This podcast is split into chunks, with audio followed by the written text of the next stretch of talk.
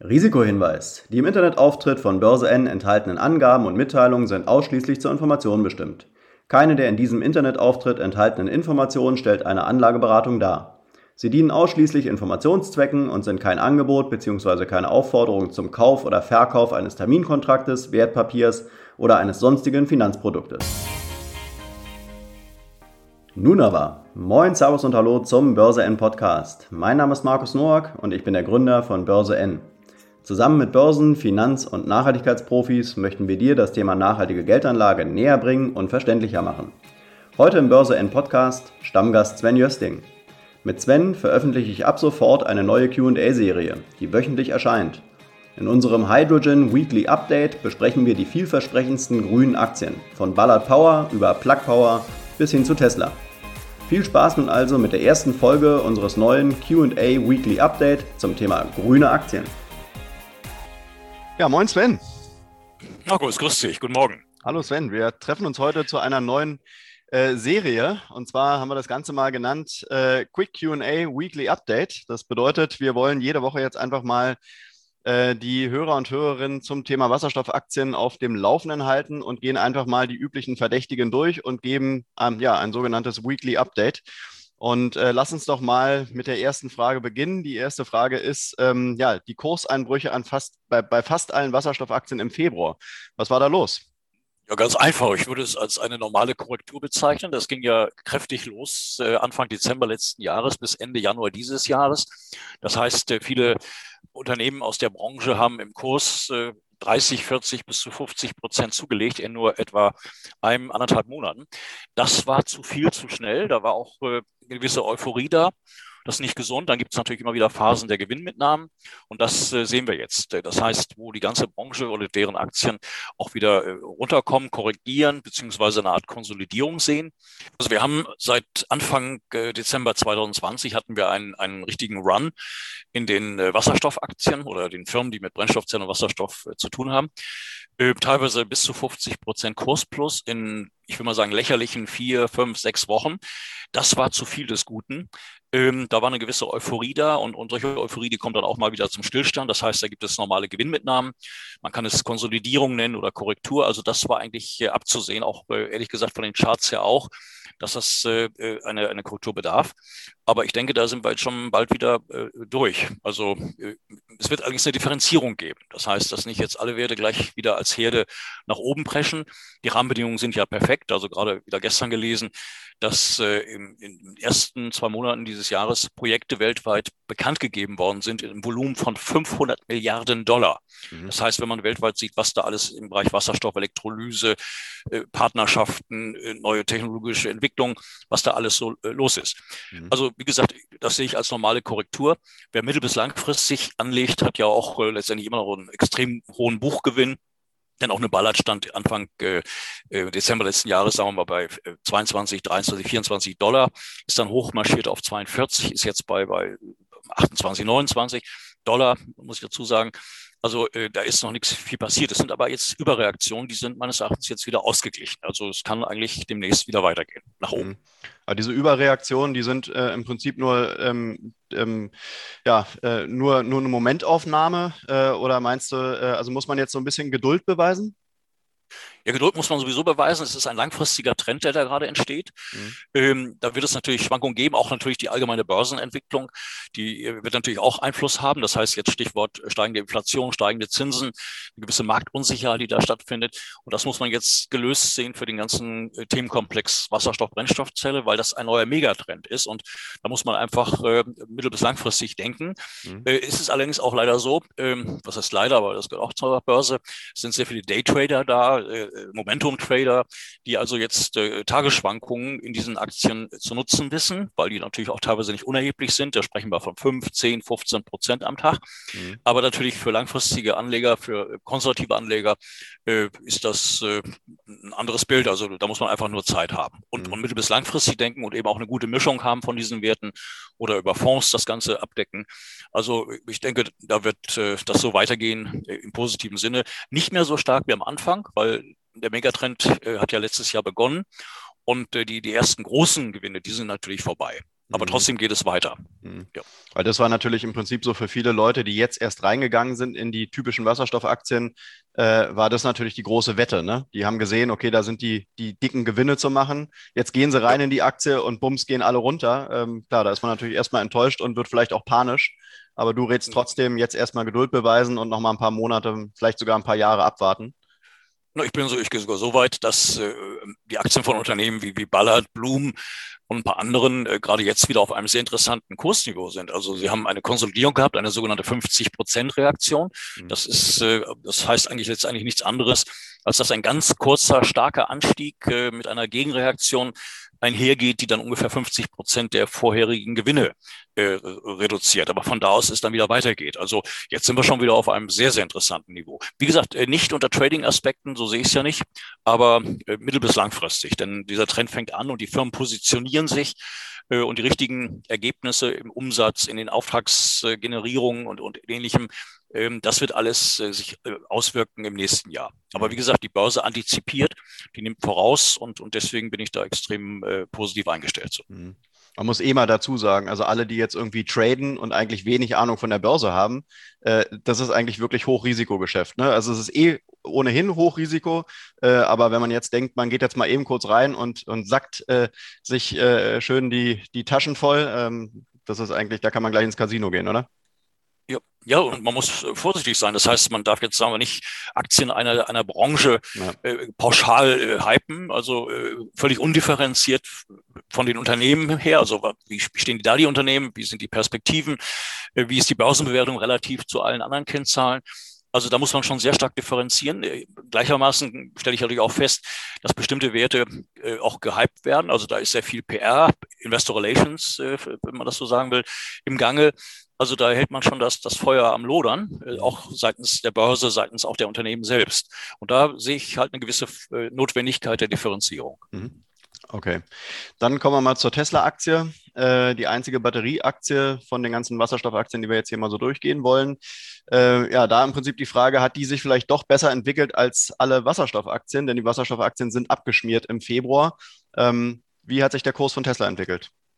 Ja, eigentlich so, wie ich es erwarte, nämlich äh, tendenziell nach unten. Wir hatten ja Kurse von 900 Dollar gesehen, was einer Börsenbewertung von einer Billion entspricht, wenn man die Optionsrechte des Vorstandsvorsitzenden Elon Musk mit einbezieht. Äh, in den letzten Tagen gab es sogar Schwankungen, die am Tag 100 Dollar ausgemacht haben. Äh, 100 Dollar überträgt man dann quasi auf den Börsenwert und das sind mal eben bummelige 100 Milliarden Dollar Schwankung.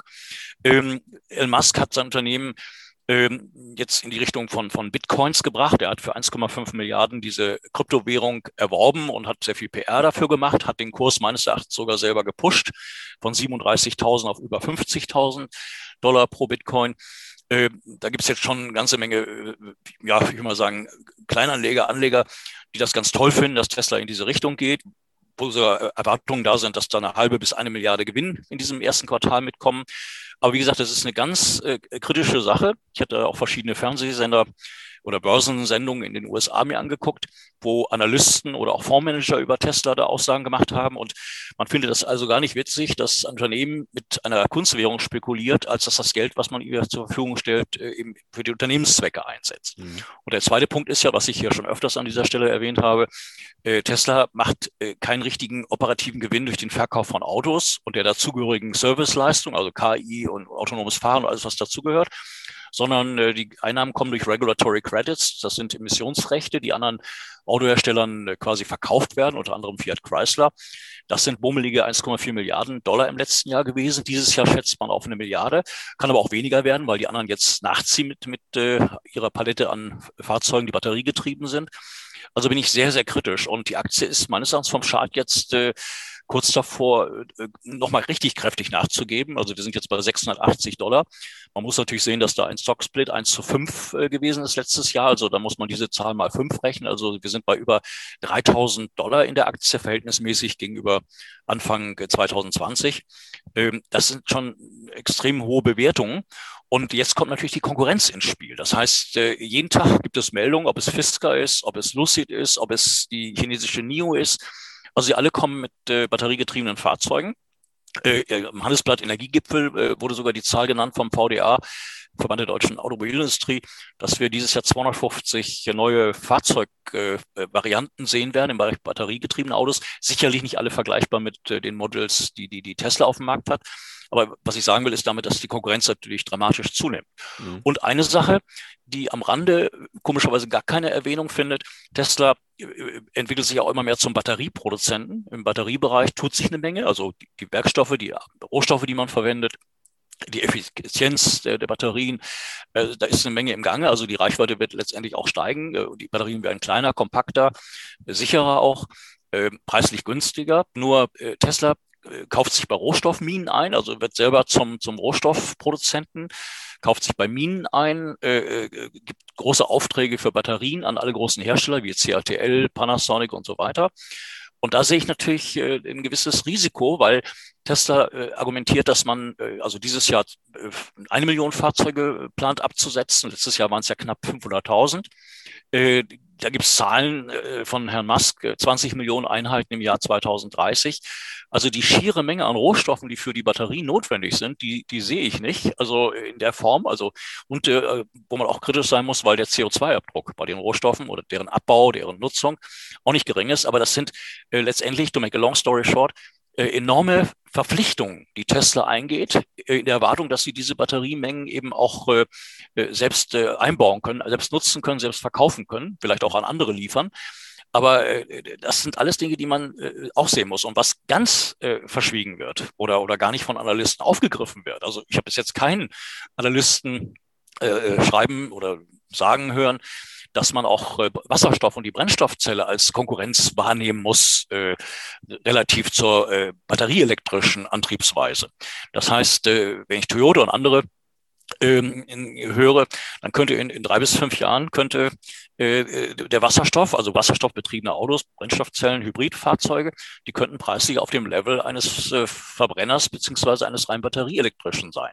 Und dann stellt sich die Frage für die Langstrecke, was kauft man dann, wenn der Preis derselbe ist, aber die Cost of Ownership Situation sich verschiebt. Mhm. Ähm, also da sind ganz, ganz, ganz viele Fragezeichen. Also ich kann mir sogar vorstellen, dass der Tesla-Kurs mal richtig kräftig einbricht. Einmal vielleicht allgemein von der Börsentendenz her abgeleitet, aber auch eben von der Bewertung her, dass der Markt jetzt etwas kritischer wird. Denn diese Euphorie oder überhaupt die Euphorie, die da ist, die, die sehe ich in keiner Weise äh, also gerechtfertigt auf dem Niveau. Selbst wenn jetzt über KI, über autonomes Fahren, über bestimmte Software die Firma äh, neue Möglichkeiten der Generierung von Einnahmen aufbaut, aber selbst das rechtfertigt das nicht. Also ich bin sehr, sehr kritisch äh, zu dem Unternehmen und sehe die Aktie wesentlich tiefer. Okay. Dann kommen wir zu Ballard Power. Ballard Power hat, musste minus 15 Prozent im Februar hingehen. Äh, Frage, ist die Rallye vorbei bei Ballard Power? Äh, absolut nicht, sondern jetzt gab es eine Korrektur, also wie gesagt von 24 Dollar äh, im Dezember letzten Jahres dann auf 42 hoch. Äh, jetzt sind wir bei, bei 28. Äh, das ist jetzt schon wieder ein sehr interessantes Kaufniveau. Äh, ich spreche übrigens immer von Dollar, ne? das ist ganz wichtig, mhm. weil, weil äh, das kommt man mit Euro durcheinander. Äh, Ballard hat in den letzten Tagen wieder ein Board-Deal abschließen können, also ihnen, ihnen wurde Geld angedient, äh, 550 Millionen Dollar mit einem Ausgabepreis der neuen Aktien von 37 Dollar. Das ist ein sehr positives Zeichen, weil man äh, trotz des Kursrückganges keine Änderung vorgenommen hat. Hätte ja so sein können, ne, dass man das neu verhandelt und so. Ähm, also jetzt hat die Firma circa 1,3 Milliarden auf dem Konto. Ballard äh, macht es eigentlich genau richtig. Sie bauen Kapazitäten auf, sie schließen eine irre Menge von Ventures, von Partnerschaften.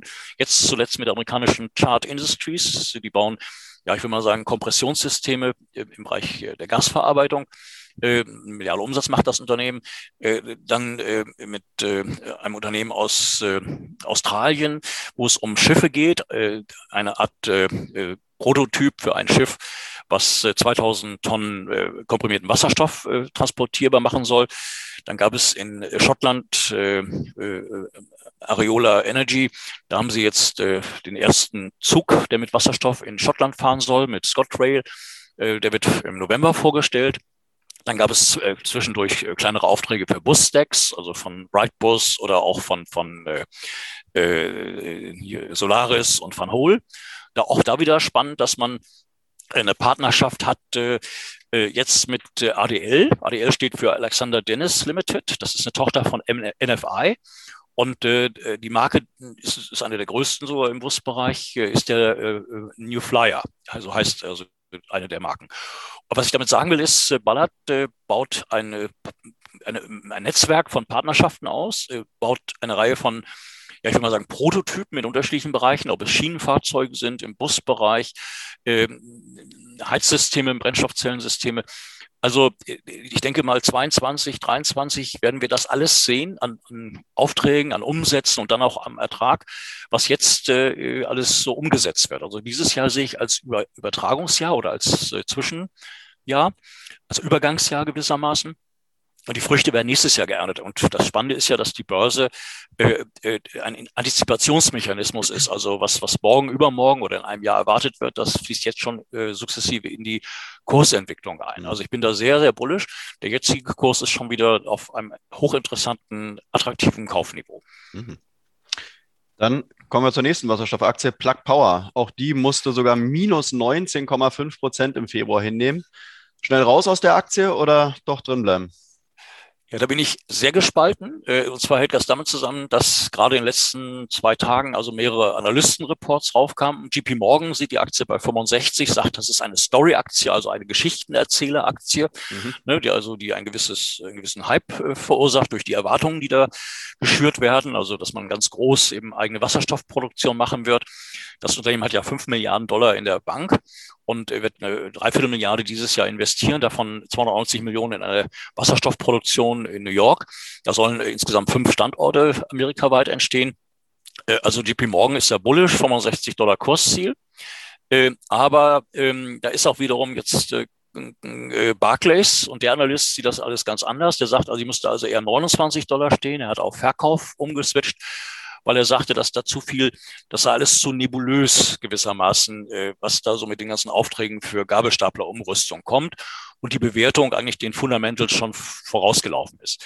Man muss äh, nur zudem erwähnen, das hatte ich hier in dem Podcast schon öfters angesprochen, äh, weil äh, Plug Power, sorry, Plug hat äh, Optionsrechte ausgegeben an die beiden größten Kunden, nämlich Walmart und, und, und äh, ja, Amazon. Mhm. Das sind Optionsrechte, die äh, sich immer auf bestimmte Auftragsvergaben beziehen. Insgesamt sprechen wir von 110 Millionen Stück. Und äh, jetzt wurde buchhalterisch über eine sogenannte Non-Cash-Charge das bewertungstechnisch ausgeglichen. Das war dann auch ein Verlust, äh, der bei über 1,12 Dollar im letzten Quartal lag.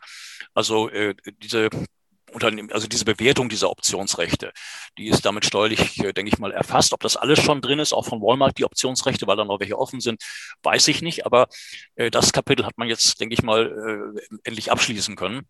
Ähm, gleichermaßen muss ich natürlich immer sagen, beide Großunternehmen stehen für 70 Prozent der Umsätze von, von äh, vom Plug. Ähm, erwartet wird allerdings, dass ein europäischer Kunde auch noch dazu kommt, der auch in derselben Liga spielt. Das habe ich jetzt in dem Bericht von, von äh, äh, GP Morgan gelesen.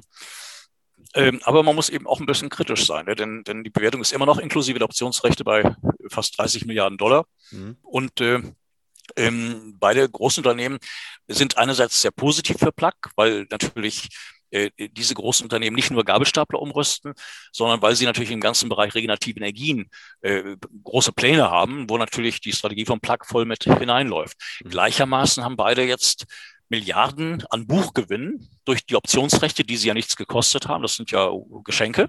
Mhm. Und die Frage ist eben, ob sie die irgendwann mal realisieren, ob sie mal die Aktie verkaufen, short gehen. Also es sind so ganz viele Entwicklungen, die da reinspielen. Mhm. Und dann erwähnte ich ja öfter schon, dass der Vorstand von Plug äh, sich selber äh, also ganz gut äh, Geld aufs Konto gepackt hat, indem Optionsrechte umgewandelt wurden in Aktien und diese Aktien wurden verkauft. Äh, da sprechen wir von Beträgen, die insgesamt wohl über 100 Millionen Dollar liegen. Genau kenne ich die Zahl nicht, aber das ist ungefähr in die Richtung. Es könnte auch viel mehr sein. Also der Vorstandsvorsitzende selber hat jetzt bei 35 Millionen äh, genutzt. Ich glaube, er hat allerdings auch äh, taktisch sehr klug verkauft bei über 70 Dollar in der Aktie. Da war sie ja. Sie war bei knapp 73. Jetzt ist sie bei, bei äh, unter 50. Also äh, ich bin mit der Bewertung äh, bin ich kritisch. Es ist eine Story-Aktie, wie ich eben erwähnte. Da wird auch viel Wind gemacht und, und, und viele Anleger sind, sind große Fans vom Plug, keine Frage. Aber wenn ich dann an andere denke, auch wenn man das nicht ganz vergleichen kann, weil sie zwar der Branche angehören, aber andere Geschäftsmodelle haben, also da äh, ja, muss ich sagen, ist die Bewertung eigentlich den äh, Gegebenheiten entsprechend. Selbst also die Aussichten sind da meines Erachtens bereits eskomtiert. 2024 will das Unternehmen, ich meine, zwischen 1,2 und 1,4 Milliarden Umsatz machen, will einen sehr hohen Ertrag generieren. Also das muss man sehen, was kommt, dass sie den Weg gehen, auf jeden Fall Richtung Wasserstoffproduktion, also selbst dort tätig zu sein. Das ist der richtige Schritt auf jeden Fall. Dann habe ich eine kleine Ergänzung, das ist aber jetzt eine reine Vision von mir, eine reine bisschen, ja, ein bisschen gaga klingen. Aber wenn ich platt wäre, dann würde ich äh, von den fünf Milliarden eine Milliarde nehmen und würde mich bei Nikola Motors beteiligen, weil mhm. die ja, äh, da kommen wir vielleicht gleich noch drauf, aber die bauen ja dann die LKWs mit Wasserstoffbetrieb äh, und die bauen auch eben eigenes Tankstellennetz auf, wollen auch in die Wasserstoffproduktion gehen. Also da sehe ich dann echte Synergien. Aber wie gesagt, das ist äh, eine reine äh, Idee, eine fixe Idee von mir, eine Vision. Gleichermaßen muss ich sagen, das trifft jetzt wieder auf alle zu und auch die ganze Branche. Es wird sehr viele Joint Ventures geben, Partnerschaften, Übernahmen. Also da fangen wir jetzt an, weil sich viele Unternehmen äh, positionieren wollen, dass sie alles aus seiner Hand anbieten wollen, ne? dass sie nicht nur äh, Spezialist sind in einem bestimmten Bereich, sondern dass sie eben ihren Kunden äh, das ganze Repertoire, das ganze Portfolio an Technologien äh, offerieren wollen. Mhm. Nochmal ganz kurz im Zusammenhang. Mhm. Äh, auch Ballard und Bloom planen ja in Elektrolyse zu gehen, weil sie sagen, dass sie selber da technologisch sehr, sehr gut aufgestellt sind. Ne? Also da passiert viel. Gleichermaßen äh, Konkurrenz belebt das Geschäft. Äh, entscheidend ist ja, dass man über Elektrolyse hocheffektiv äh, eben Wasserstoff zu günstigen Kursen in großen Mengen produziert. Also der Gesamtmarkt ist so riesig, hm. wie ich ja vorhin erwähnte, dass jetzt 500 Milliarden Dollar an, an, an ja, ich will mal sagen, Projektvolumen nur in den ersten beiden Monaten dieses Jahres bereits äh, annonciert worden sind. Also es zeigt, wohin der Markt geht und da ist natürlich für alle viel Platz mhm. und Perspektive. Mhm. Gilt äh, Tesla eigentlich auch als Story-Aktie?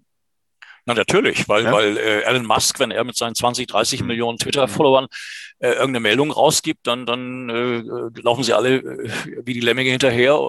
Mhm. Also natürlich, weil äh, das stand doch in einem Buch über Elon Musk, äh, dass äh, eine gewisse Strategie darin liegt, jeden Tag eine Meldung zu bringen, egal wie relevant sie ist. Hauptsache, man hat als Anleger das Gefühl, man ist irgendwie mit im Boot und, und, und ist immer bestens informiert und kriegt jeden Tag eine neue Vision. Äh, ich würde sagen, jeden Tag wird eine neue Sau durchs Dorf getrieben, äh, wenn ich das mal so ganz salopp formulieren kann. Also sagen wir, ohne Elon Musk äh, äh, hätte es Tesla schwer. Mhm. Also von daher ist natürlich Tesla absolut eine Story-Aktie. Fällt mir noch eine Frage ein. Du sagst ja, dass Tesla mit den Regulatory Credits äh, 1,2 Milliarden Umsatz macht pro Jahr. Äh, wenn man dann äh, Plug Power mit, hast gerade gesagt, 1,1 Milliarden oder die peilen 1,1 Milliarden Umsatz an, dann machen ja diese Regulatory Credits bei Tesla schon fast mehr aus als der Gesamtumsatz bei Plug. Nein, da hast du mich jetzt falsch verstanden. Mhm. Die Regulatory Credits sind Sondereinnahmen. Das heißt, die waren jetzt im letzten Jahr 1,4 Milliarden Dollar, mhm. aber das hat ja mit den Umsätzen nichts zu tun. Das heißt, wenn ich von Plug spreche, 1,2, 1,4 Milliarden, dann ist das der Umsatz, wo dann eben 1, 2, 300 Millionen Gewinn übrig bleiben. Mhm. Bei Tesla war im letzten Quartal circa 10,8 Milliarden Umsatz im vierten Quartal und der Gewinn äh, lag äh, bei etwa 200 Millionen, aber 400 Millionen waren Regulatory Credits. Also ohne diese Zusatzeinnahmen hätte Tesla, wenn man das buchhalterisch sieht, einen Verlust gemacht. Also okay, sie haben kein Geld operativ verdient. Okay, aber die Sondereinnahmen, die äh, gehören ja trotzdem zum Umsatz dazu. Und äh, Tesla würde wahrscheinlich nicht äh, auf diese, auf diese äh, Sondereinnahmen durch die Regulatory Credits verzichten wollen, weil die machen ja dann schon einen großen Anteil aus. Ja, mit verzichten wollen äh, hat das alles nichts zu tun, weil das sind Rechte, die einfach anderen Herstellern verkauft werden, ja, ja. die sonst hohe Strafgebühren hätten. Aber es ist ja trotzdem eine Art Aber, Geschäftsmodell, oder? Also wahrscheinlich hat der Tesla vielleicht sogar auf die Karte gesetzt und gesagt, ja wunderbar, wir haben hier im Prinzip die E-Autos, wir wissen, dass der Markt so funktioniert. Äh, nein, weil, weil andere Hersteller kommen jetzt auch mit äh, einer Reihe von, von batteriegetriebenen äh, Autos oder batterieelektrischen Autos mhm. und die kaufen jetzt diese Regulatory Credits einfach nicht mehr in der Menge ab. Das wird sukzessive weniger werden und irgendwann wird es überhaupt nicht mehr der Fall sein, weil dann haben sie diese Rechte, mhm. diese Zertifikate haben sie dann äh, selber und mhm. brauchen die nicht mehr von Tesla. Ich will es andersrum formulieren. Tesla muss dringend sehen, mit den Autos Geld zu verdienen mhm. äh, und nicht auf Sondereinnahmen zu setzen. Also jetzt weder, also humorvoll gesagt, über Bitcoin Coin Trading noch mhm. über Regulatory Credits, sondern das Geschäftsmodell, der Verkauf der Autos muss mhm. den Gewinn bringen. Mhm. Und da gibt es eine Äußerung von Elon Musk bei der letzten Pressekonferenz zum vierten Quartal, wo er auf die Frage eines Analysten sinngemäß sagte, also 100 Prozent kann ich das so nicht sagen, aber so, wie ich es mir gemerkt habe, äh, dass ihm die Anzahl der Autos, die er verkauft, der Einheiten wichtiger ist, als einen Ertrag zu machen. Mhm. Das muss man einem Analysten mal erzählen, dass das äh, Menge vor, vor ja, Gewinn geht, aber Unternehmen äh, muss ja irgendwann auch mal am Ende des Tages einen Gewinn erzielen mhm. äh, oder einen nachhaltigen Gewinn. Und das, äh, diese Antwort ist Tesla bis jetzt äh, schuldig geblieben. Wobei auch da, ich meine, der, der Markt, äh, der konsolidiert sich ja gerade oder, oder wird sich irgendwann konsolidieren, macht es natürlich schon Sinn, erstmal, sagen wir mal, äh, gewisse Skaleneffekte einzufahren, oder? Also wenn man jetzt auf die Masse geht und sich einen großen Marktanteil, den ja Tesla eh schon hatte, äh, sich den erstmal sichert, würde ich, würde ich jetzt auch sagen, macht es mehr Sinn, jetzt erstmal äh, zu skalieren und dann am Ende die Gewinne einzufahren, als jetzt schon auf Gewinn zu setzen. Naja, da laufen jetzt aber ganz viele Entwicklungen in die falsche Richtung. Das heißt, äh, es ist die Konkurrenzsituation, die da ist. Also der Verbraucher hat jetzt auf einmal die Auswahl an ganz vielen anderen Modellen, mhm. wo es meines Erachtens auch nicht nur immer auf die Reichweite des Fahrzeugs ankommt, sondern natürlich auf das Design und, und First Mover Image und, und ganz viele andere Dinge, die damit zusammenhängen. Äh, Tesla hat äh, eine ganze Menge Rabatte eingeräumt, jetzt für Model 3 in China, weil man da eben auch an die, die Fördertöpfe heran wollte. Also man muss bestimmte Preise unterschreiten, damit eine Förderung stattfindet oder Förderbeiträge freigesetzt werden. Das Ding ist halt eben, äh, äh, Skalierung ist schön und gut. In Sachen Batterie macht Tesla das sicherlich richtig. Das heißt, die Preise der Batterien werden sukzessive fallen.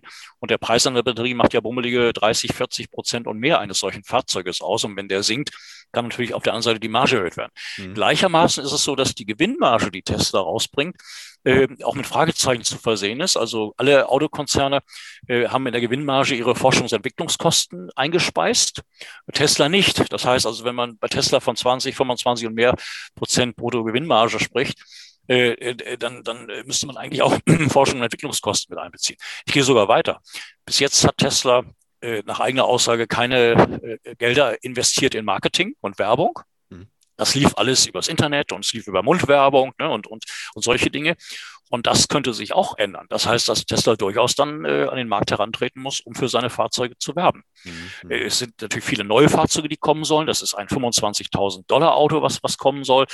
Äh, dann äh, gibt es ein, eine Art äh, schicken, oder ja, schick will ich nicht sagen, aber einen, einen neuen äh, Transporter, der kommen soll. Man plant sogar einen, einen LKW, einen batteriegetriebenen LKW auf den Markt zu bringen. Das ist allerdings meines Erachtens verschoben worden auf 22 das ist dann Konkurrenz vielleicht auch zu Firmen wie Nikola, je nachdem, wie man das sieht, weil ich bin da sehr skeptisch, weil ein LKW mit Batterie, der ein paar Tonnen Batterie durch die Gegend fährt, ist schon ein Unterschied zu, zu einem wasserstoffbetriebenen LKW, der 100 äh, Kilo Wasserstoff äh, mit sich äh, fährt und eine kleine Batterie. Mhm. Im, im, Auto hat. Also ich bin da, wie gesagt, sehr, sehr skeptisch, weil äh, eigentlich von allen Seiten äh, der Druck äh, zunimmt. Mhm. Okay, wir haben jetzt noch zehn Minuten. Das ist ja ein, ein QA.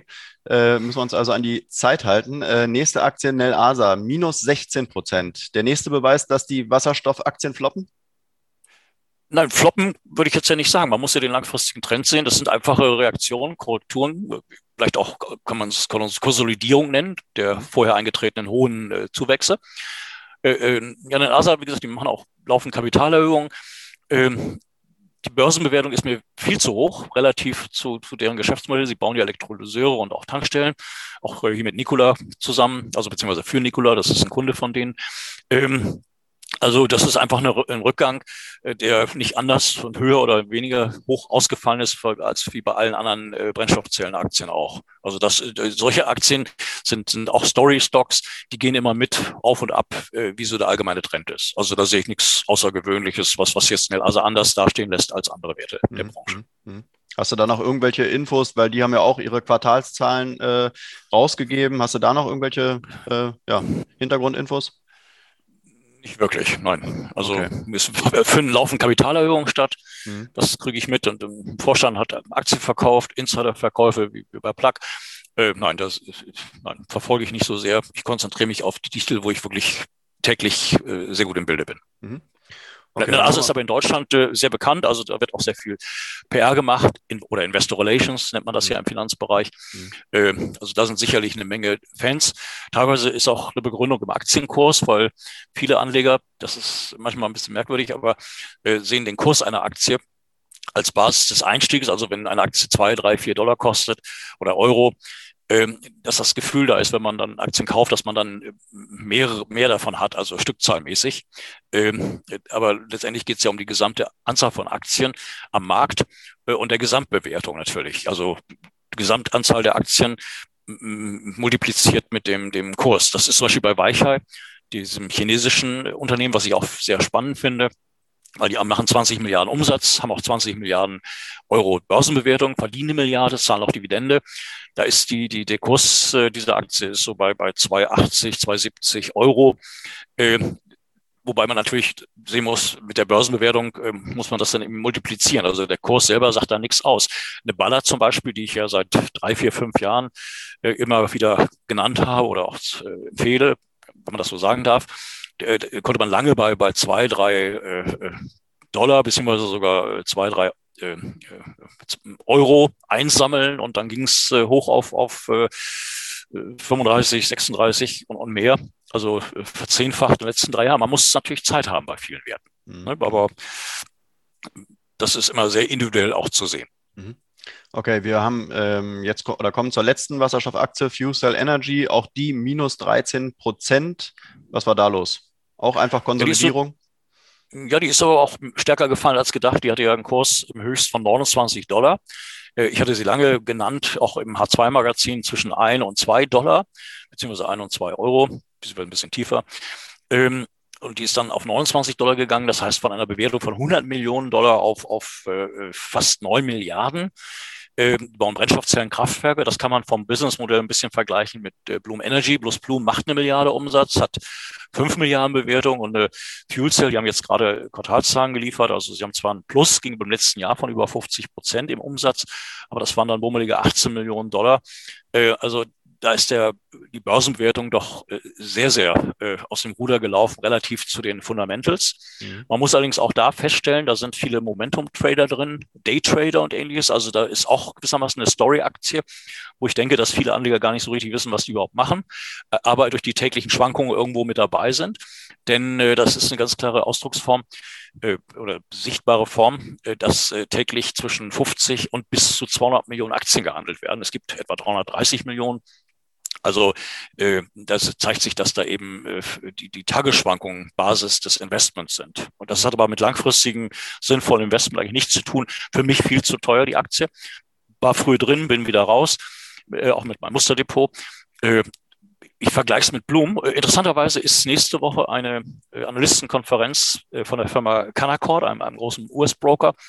Und äh, da wird äh, Bloom und FuelCell stehen sich gegenüber. Das heißt also, dass, da werden Vertreter der beiden Unternehmen ihre Unternehmen beschreiben und daraus kann man dann die Differenzierung sehen. Da verspreche ich mir selbst eine ganze Menge von, dass ich dann ähm, mal erfahre, wieso die Börse diese beiden Werte äh, sieht, weil, weil FuelCell wesentlich höher relativ bewertet wird als Bloom. Und ich sehe eigentlich Bloom äh, viel, viel spannender, weil sie auch eine eigene Wasserstoffproduktion planen, weil sie weltweit aufgestellt sind, übrigens auch mit SK Group in Südkorea sehr eng sind, wo ja Plug Power die als Investor hat gewinnen können. Mhm. SK Group hat ja 1,6 Milliarden Dollar für fast 10 Prozent äh, investiert bei Plug. Mhm. Also da muss man sehr stark differenzieren. Also Fuel Cell ist für mich auf dem Niveau relativ zu den ganzen anderen äh, kein Kauf. Mhm. Wo, kommt, wo kommt eigentlich das Kapital äh, der SK Group her? Ja, Skargroup ist ja der größte Energiekonzern äh, äh Südkoreas. Mhm. Die haben selbst 3600 Tankstellen und es ist ein sehr großes Unternehmen, wobei Südkorea selber jetzt äh, ganz spannend, äh, die wollen 15 Milliarden Dollar in den nächsten drei bis fünf Jahren in den Themenkomplex Wasserstoff investieren. Auch äh, gibt es da schon Brennstoffzellenkraftwerke von Bloom Energy. Fuelcell ist auch da vertreten, äh, haben allerdings Probleme mit dem dortigen Partner POSCO. Da gab es oder gibt es immer noch rechtliche Auseinandersetzungen. Also Südkorea ist eines der Länder, die Frontrunner sind im ganzen Themenkomplex Wasserstoff. Mhm. Da gibt es sogar Schätzungen, dass äh, äh in 2030 bis 40 also äh, bis zu sechs Millionen Fahrzeuge sogar mit Wasserstoff fahren sollen. Äh, bekanntester Vertreter ist ja äh, eine Firma wie Hyundai, die ja im Wasserstoffbereich sehr stark ist. Also Stichwort LKWs oder Nexo, das Fahrzeug. Äh, interessanterweise, was man da hört, dass sogar wasserstoffbetriebene Fahrzeuge von kleinen Autos, also vom, von Kia, der Tochter von Hyundai, auch schon irgendwie marktreif sein sollen. Also Südkorea ist da ganz weit vorne, Japan ist ganz weit vorne und China kommt massiv hinterher. da habe ich übrigens, vielleicht ganz spannend, äh, morgen eine, äh, eine Talkrunde mit äh, Professor Hirose. Den habe ich mal persönlich kennengelernt hier in Hamburg. Der war früher bei Toyota zuständig für den Prius, also das erste Hybridfahrzeug. Er hat drei Jahre Anlaufzeit gedauert und heute sind über 9,2 Millionen Prius verkauft. Mhm. Und Herr äh, Professor Hirose geht jetzt weg von der Batterie hin zur Brennstoffzelle. Äh, das ist vergleichbar mit Professor Wang Gang in, in China, den ich auch habe äh, persönlich kennenlernen dürfen, den Technologieminister oder Vorsitzender des Technologierates heute, der die Batterie in, in China dahin gebracht hat, wo sie heute ist und der jetzt einen totalen Wechsel durchführt Richtung Brennstoffzelle, Wasserstoff. Also man sieht, dass äh, interessante solche, solche Top-Leute, die wirklich Ahnung haben, Erfahrung haben, mhm. dass die äh, äh, umschwenken von Batterie auf Wasserstoff. Also jetzt bin ich zwar ein bisschen vom Thema abgekommen, von deiner Wie Frage, immer. aber äh, sorry. wir haben auch nur noch, ich muss dich einbremsen, wir haben auch nur noch drei Minuten und an die müssen wir uns ja. halten. Ähm, genau, ja. zum Ende wollen wir noch mal ein bisschen Mut machen bei den ganzen Kurseinbrüchen. Ähm, dieser Tage liest man überall, der grüne, äh, der grüne Wasserstoff wird im Prinzip die fossilen Alternativen auf kurz oder lang übertreffen. Äh, das ist relativ sicher, oder? Das kann man eigentlich so sagen. Da kannst du das Wort relativ auch relativ streichen. Ja. Ähm, ich war auf dem Handelsblatt Energiegipfel, der war dieses Jahr digital, sonst ist man ja immer vor Ort in Berlin. Also äh, Wasserstoff ist das Öl der Zukunft. Die großen Ölkonzerne, nicht alle, aber die meisten schwenken um, dass sie äh, sich Standbeine im, im Wasserstoffbereich aufbauen. Das Ziel ist grüner Wasserstoff. Äh, vorübergehend wird es auch noch den äh, Wasserstoff durch Erdgasreformierung, den blauen gehen, äh, weil einfach die Mengen an grünem Wasserstoff gar nicht da sind. Da müssen wir auch europäisch eigentlich viel mehr denken. Äh, das heißt, dass wir in Deutschland sagen wir, Geld in die Hand nehmen sollten, jetzt nicht alles selbst äh, in, in Photovoltaik und, und, und Windanlagen zu setzen, mit denen dann Wasserstoff produziert wird, sondern wir sollten dieses Geld nehmen, um an den Orten, in der Welt, aber auch eben in Europa aktiv zu sein in der Wasserstoffproduktion, wo es auch Sinn macht. Das heißt, das kann Griechenland sein, Sprichwort Sonne, Kroatien, äh, Portugal, Spanien äh, oder wo Wind, Norwegen. Also äh, da muss einiges passieren, da muss man sich von diesen Farbspielen lösen. Das sind immer so, so Fundamentaldiskussionen auch mhm. zwischen den verschiedenen Ministerien. Also letztendlich ist die Nachfrage nach grünem Wasserstoff so gigantisch, die können wir nur lösen, indem wir den Wasserstoff importieren. Wir können aber selbst an der Produktion natürlich äh, äh, effektiv teilnehmen durch unsere Technologie. Unsere deutsche Firmen stehen da ganz weit vorne. Selbst Firmen wie, wie Thyssen, die in der Elektrolyse äh, doch technologisch also richtig äh, also eine Nummer sind. Ähm, also da äh, ist eine, eine wahnsinnige Dramatik und Dynamik zu erkennen. Und man sieht es ja auch, wie gesagt, ich sage das jetzt zum dritten Mal, 500 Milliarden in den ersten zwei Monaten. Also äh, das geht erst los. Und in der Ölindustrie werden ja jedes Jahr zwei Billionen, also 2000 Milliarden investiert in, in, in neue ähm, Ölförderstätten, in neue äh, äh, Förderprojekte, Tiefsee etc. Und, und äh, in der Größenordnung wird auch der Themenkomplex Wasserstoff in den nächsten Jahren kommen. Und dann natürlich auch das Positive für den Klimawandel und eben äh, der Nebeneffekt, äh, dass da doch enorm viele neue Jobs geschaffen werden können, die dann äh, proaktiv dem Klimawandel, äh, also den, dem begegnen. Okay, so jetzt hast du noch eine Minute, um einen Ausblick für den Monat März zu geben. Ja, es ist eine gewisse Unsicherheit da. Der Begriff äh, Crash wird sogar von einigen äh, in den Mund genommen aufgrund der Inflation und Zinsentwicklung. Äh, sicherlich kann die Art und Weise, wie in Amerika zum Beispiel jetzt Geld in den Markt gepumpt wird, ähm, kann sogar zu, der Übertreibung, oder Überhitzung sogar führen. Aber den Brennstoffzellenaktien wird das meines Erachtens nicht viel anhaben können, weil sehr viel Kapital der großen Kapitalsammelstellen, also Stichwort BlackRock und andere, die werden in diesem Bereich äh, sogar das Problem haben, viel mehr Geld anlegen zu müssen. Mhm. Also von daher bin ich da äh, ausgesprochen positiv eingestellt. Äh, was auch immer wieder kommen kann, sind, sind News einzelner Firmen, die auf die ganze Branche ausstrahlen. Mhm. Also da kann ich mir auch manche Übernahme vorstellen, manches Joint Venture, manche Auftragsvergabe. Stichwort jetzt auch Ballard, bis jetzt immer so Aufträge für 10, 20 äh, Stacks für Busse. Da glaube ich, wird es bald äh, Aufträge geben, wo nur Null dahinter steht und in China sogar zwei Nullen. Also es hängt einmal von den Unternehmen selber ab, von deren News, was da so kommt, von der allgemeinen Tendenz an der Börse und natürlich von der branchenspezifischen Entwicklung. Mhm. Und äh, wer da mittel- bis langfristig denkt, der, der muss einfach mit diesen Schwankungen klarkommen. Aber ich denke mal, äh, diese Gewinnmitnahmephase, diese Korrektur oder Konsolidierung, die geht jetzt meines Erachtens zu Ende, weil die Aktien wieder auf einem sehr attraktiven Niveau sind. Mhm. Jedenfalls vieler äh, Werte aus dem Bereich der äh, Wasserstoff- äh, bzw. der Brennstoffzellentwicklung.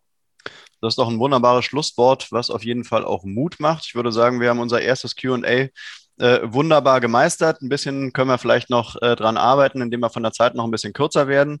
Äh, wir ähm, werden auf jeden Fall in Zukunft auch dann noch unser Monatsupdate machen. Also dich wird man jetzt mhm. im Prinzip wöchentlich hören, dann einmal pro Monat und dann gibt es ja noch die lustige Runde mit Stefan Krick, äh, wo wir dann ja. im Prinzip äh, Good Cop und Bad Cop machen zu den, ja, zu euren, Lieb zu euren Lieblingsaktien. Also es geht, äh, ja, es geht äh, munter weiter. Ich freue mich auf die nächsten Podcasts mit dir, Sven, und wünsche an dieser Stelle eine schöne Woche. Das wünsche ich dir auch, Markus. Danke. Danke dir. Bis Und dann. viel Spaß beim Zuhören an die Zuhörer. Danke dir. Ciao. Tschüss. Ciao. Tschüss.